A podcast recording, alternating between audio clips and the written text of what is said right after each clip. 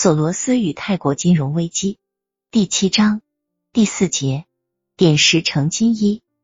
乔治·索罗斯是一个非正统的投资者，他并不按照传统的规则来操作金融市场，而其他人却是如此。他们认为世界和世界上的一切事物都是有理性的，包括金融市场。索罗斯只有在想了解什么时候那些规则将会发生变化时，才会对那些游戏规则感兴趣。因为这些规则发生变化时，他们可能会引发一种反馈关系，这种反馈可能开始一轮繁荣、萧条序列。乔治·索罗斯不断的监视金融市场，搜寻一轮繁荣、萧条序列，知道金融市场上偶尔会有这些反馈关系的特征。索罗斯感到他比投资界的其他人更有办法去度过难关，尽管拥有这条投资秘密，但是。未必能保证索罗斯可以经常盈利，有时会出现一些与他的投资潜能无关的问题，有时也会出现一些与他的投资潜能密切相关的问题。例如，有时候这种反馈过程根本就不存在，或者那些过程是有，但索罗斯却没有及时的发现他们。最糟糕的是，有时索罗斯去搜寻这一反馈过程，虽然找到了，但是。却发现已错过了鉴别的时机。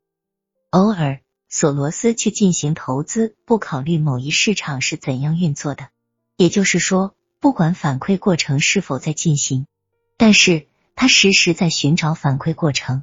当他发现了一个，而且能够利用它时，他就会获得一大笔利润。索罗斯承认他的理论不是完全适用的，他认为他的反馈理论。并不是许诺去解释在金融市场中如何赚钱，其目标更为宏大。他认为他的反馈理论可以更清楚，他说明世界的运行。这就是乔治·索罗斯的哲学式思维，而不是乔治·索罗斯的投资家式的思维。我相信参与者的偏见是理解有思维的参与者的全部人类历史过程的一把钥匙。这正如基因变异是理解生物进化的钥匙。然而，索罗斯知道，把他的理论提到如此高度，这是一种幻想。不管他多么想与众不同，他还是感到极大的失望。他不能提供一个不朽的发现。这种理论仍然是有缺陷的。他自己也不能确定参与者的不完美的理解意味什么，而且他的理论无助于做出正确的预测。